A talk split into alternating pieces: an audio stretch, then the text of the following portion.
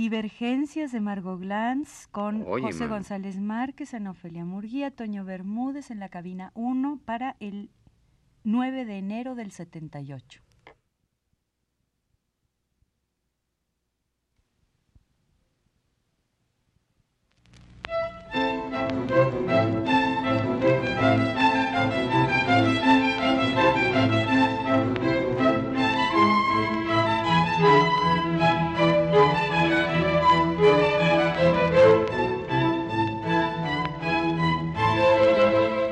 Divergencias.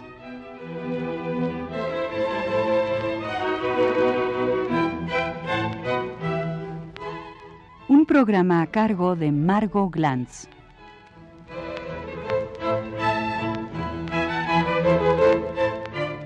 El sentido de la divergencia.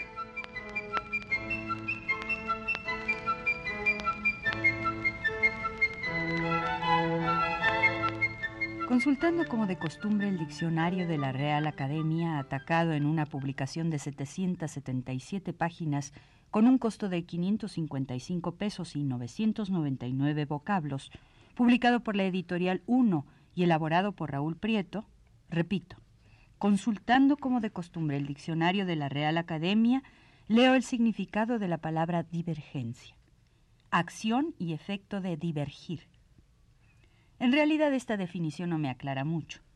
Veamos qué es divergir. Irse apartando sucesivamente unas de otras dos o más líneas o superficies, y su sentido figurado es discrepar, discordar. Pido disculpas por seguir en estas danzas. ¿Qué es discrepar? Desdecir una cosa de otra, diferenciarse, ser desigual, disentir una persona del parecer o de la conducta de otra. En este programa que hoy reinicio me permitiré entonces divergir, discrepar, disentir, pero no he aclarado el sentido de esa palabra. Lo hago. No ajustarse al sentir o parecer de otro, opinar de modo distinto.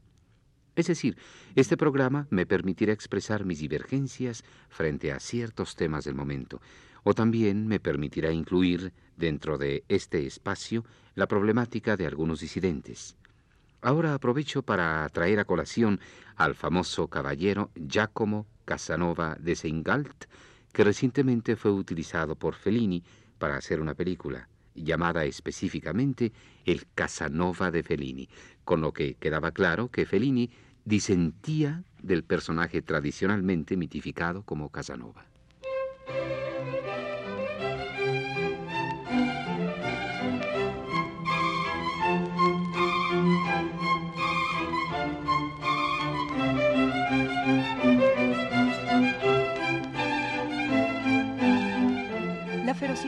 Casanova es atacado por Fellini iguala a la ferocidad con que ha sido atacada esta película que a mí me ha parecido muy bella, aunque no coincido en la visión que el cineasta italiano ofrece de este personaje.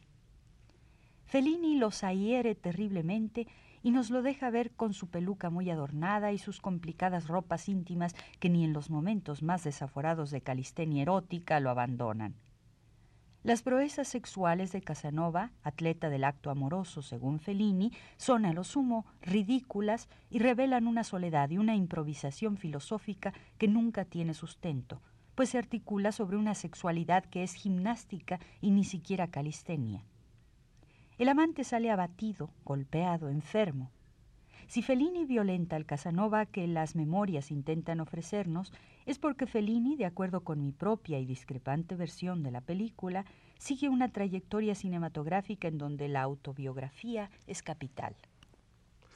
Esta película es una especie de visión descarnada y paralelística del propio Fellini que utiliza a Casanova para cerrar lo que había empezado en ocho y medio. Pero pasemos a Casanova y tratemos de situarlo en su siglo y en su vida. Don Jacobo Casanova fue hijo ilegítimo de Francisco Casanova y nació en Zaragoza en 1428, dice nuestro caballero, refiriéndose a su familia.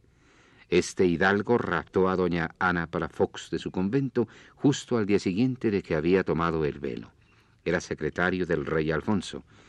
Este suceso lo obliga a escaparse a Roma con su monja, y allí, Después de un año de cárcel, el Papa Martín III permitió a los enamorados que se casasen, eximiendo de sus votos a doña Ana.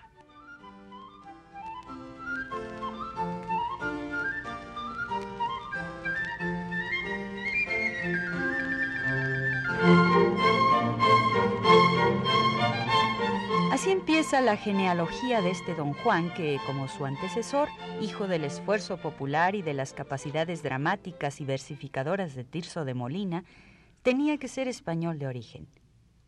La genealogía empieza a establecerse y después de historias dignas de la pluma de Stendhal o de un contemporáneo de Casanova, el conde Jan Potocki, la familia va a parar a Venecia, donde más tarde nace Giacomo Jacques Santiago Joaquín Caballero de Sengalt, o simplemente Casanova.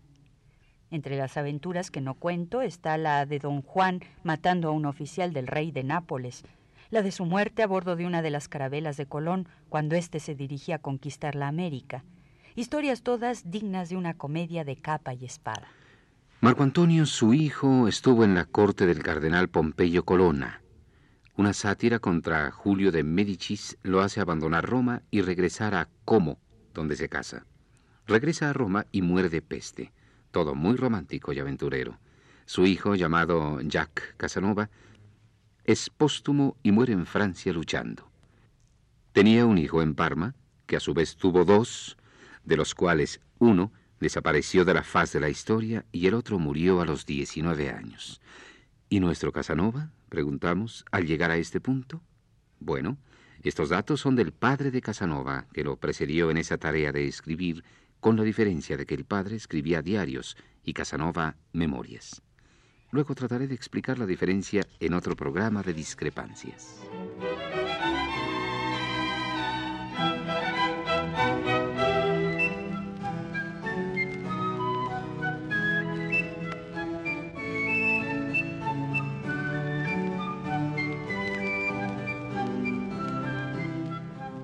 Los datos siguientes los toma Casanova del diario de su madre.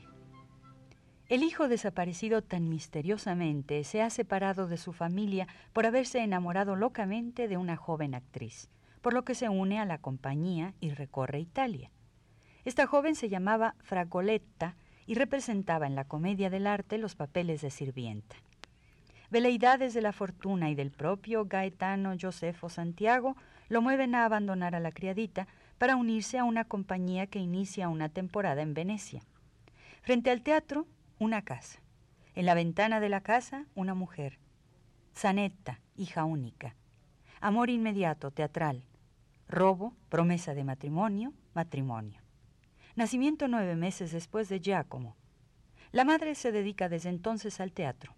Tiene varios hijos sucesivos, por lo que imagino que su papel en la comedia era la de mujer embarazada, y su esposo muere antes de conocer a su último hijo, que se convirtió en un sacerdote. Es lógico que en una familia donde hay un libertino haya un cura. La madre vive en Dresden y Giacomo la visita en sus memorias y en la película de Fellini. Mejor dicho, la ve en la mejor parte de la película, la bellísima escena de una representación que termina y permite ver cómo se apagan las arañas gigantescas cubiertas de bujías que alumbran la sala de espectáculos. Casanova cesa de mirar los diarios de sus progenitores y muy pronto acude a sus propias memorias, las mismas que empezó cuando ya tenía 50 años, época de su vida en que ya no podía gozar más que con la escritura.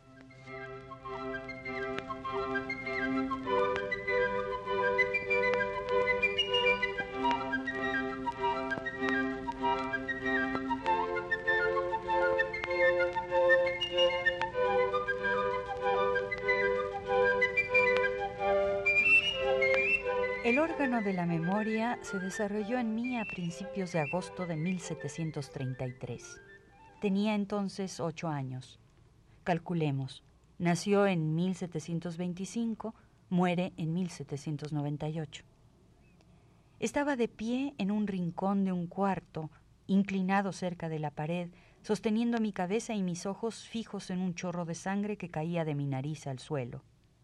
Marcia, mi abuela, con quien el niño permanece muchos años, me lava la cara con agua fría y sin que nadie lo supiese en la casa, me lleva en góndola hasta Murano, una isla muy poblada que queda a una milla de Venecia.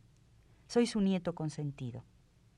Bajamos de la góndola y entramos por un agujero miserable donde encontramos una vieja que yace en un lecho desvencijado y que tiene en sus brazos un gato negro con varios gatitos alrededor. Conversan las dos mujeres. Yo soy el tema, lo adivino. Luego la vieja, una bruja, habiendo recibido dinero de mi abuela, abre una caja, me toma en sus brazos, me coloca en la caja y me dice que no tenga miedo. Me quedé quieto y mantuve un pañuelo en mi nariz que sangraba todavía. Afuera gran escándalo. Me sacan por fin de la caja. La sangre cesa, la bruja me carga, me acaricia, me desnuda, pronuncia encantamientos, me unge con loción de aroma delicioso y me vuelve a vestir. Me advierte que mi hemorragia cesará poco a poco si no le cuento a nadie lo que me han hecho y lo que he visto. La misma noche aparece una mujer vestida como reina o como hada, y el pequeño Giacomo tiene su primer contacto con la belleza de la mujer, belleza sobrenatural. Naturalmente su abuela le exige silencio. Así las dos primeras memorias del niño lo marcan, primero con la sangre, sinónimo de temperamento, que será muy sensual toda la vida, y con las mujeres bellas y ricas, que perseguirá toda su vida.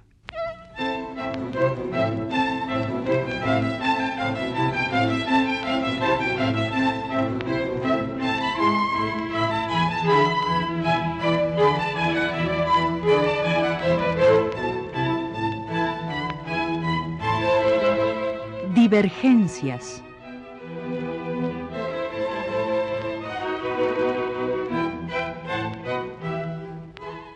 Un programa a cargo de Margot Glantz.